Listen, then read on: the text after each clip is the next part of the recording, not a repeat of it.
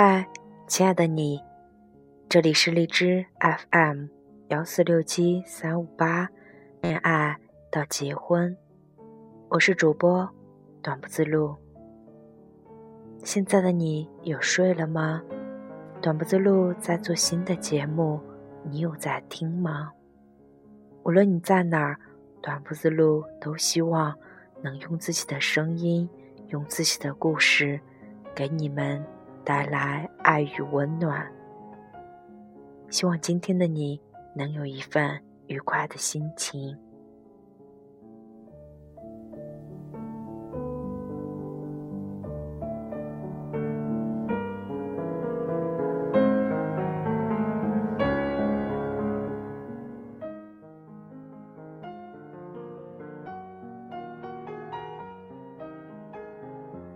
小五的女朋友在隔壁城市的一所大学找到了一份教务工作，小五与就变成了高铁侠，每天下班过去，早上最早一班高铁过来。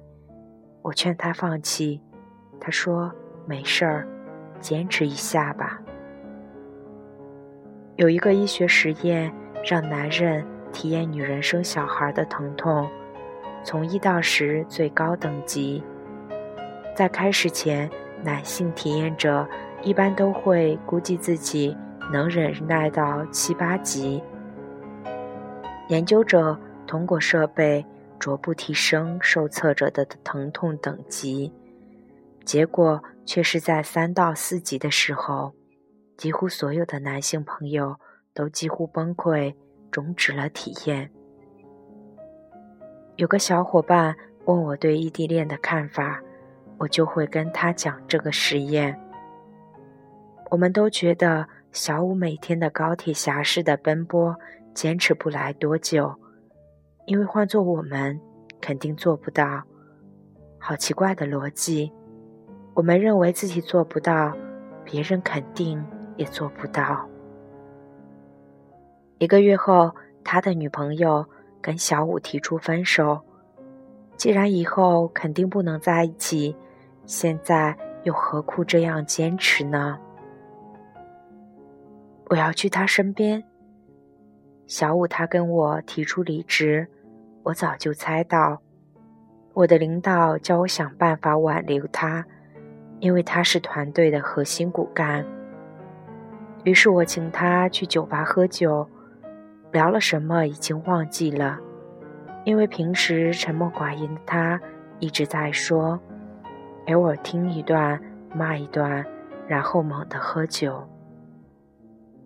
最后我喝大了，我多么希望身边有朋友，能有人做到我做不到的事情，比如将一段异地恋修成正果。那个时候。总觉得爱情是这个世界上包容的东西，即使我们面对一堆人情世故和现实，但是还是很多人在坚持，坚持着自己想要的，而不是需要的。我把坚持之后的放弃理解为缘分不够，现实太残酷，两个人根本不爱，等等等等。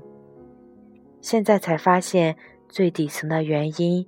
恰恰是因为坚持，坚持是需要消耗巨大的精力，而精力却需要体力、情感、意志和思维四个维度的支撑才能持续，而且这种持续还是波动的，时而高，时而低，就像手机里的电池，用着用着电就没了，需要不断的充电。我没太擅长耗电量大的行为，而忽略了充电。棉花糖实验是斯坦福大学一个博士1966年到1970年代早期在幼儿园进行的有关自制力的一系列心理学经典实验。在这些实验中，小孩子可以选择一样奖励，有时是棉花糖。也可以是曲奇饼、巧克力等等，或者选择等待一段时间，直到实验者返回房间，通常为十五分钟，得到相同的两个奖励。在后来的坚持中，研究者发现，能为偏爱的坚持忍耐更长时间的小孩，通常具有更好的人生表现，如更好的 SAT 成绩、教育成就、身体质量指数以及其他指标。再后来，有一个专有名字叫延迟满足，专门用来说明这种坚持。而异地恋是不是一种延迟满足的心态呢？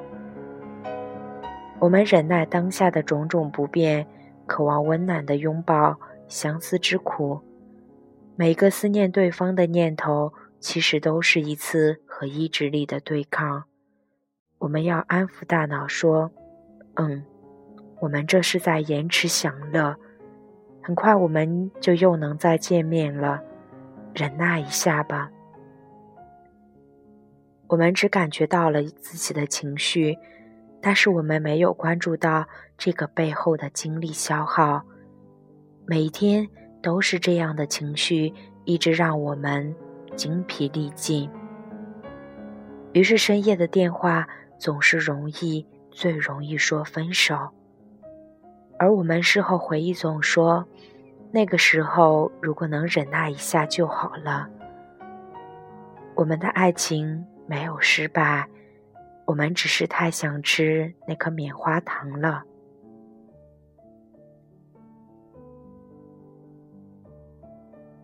天秤座的安追每次给我们做失恋心理辅导的时候，总是建议在失恋之后做一次复盘，总结自己的失败原因。我们却很少有人做到，那是因为从相识。相知、相爱，再到磨合、分歧，到最后分手，我们消耗了几乎全部的精力，我们哪还有力气去做其他的事情呀？如果小五不是每天都去隔壁城市呢？如果他是周六周天才过去呢？如果他俩在分开的时间里，各自经营好自己的生活呢？会不会女生的压力也会小一点，小五也能保持充沛的精力？这样是不是大家都留有更多的力气去谈情说爱呢？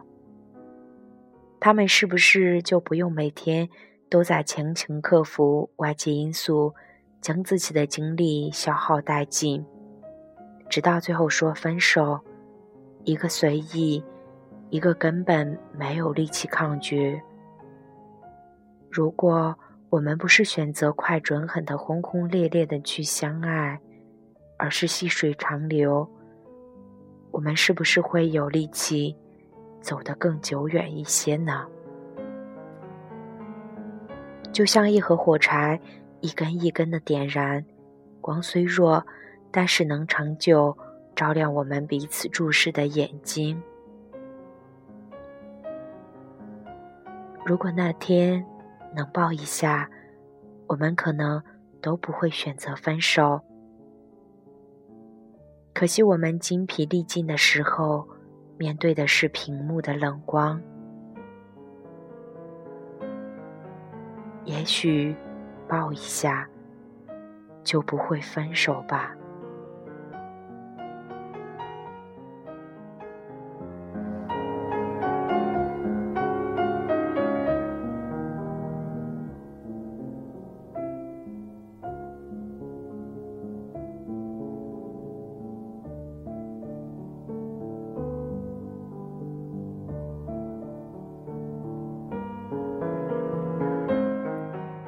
新浪微博，请叫我小鹿斑比，个人微信号幺幺五九九七幺九三八，微信公众号恋爱的结婚，以下三种方式都可以找到我。喜欢我的节目，记得点赞哦。晚安。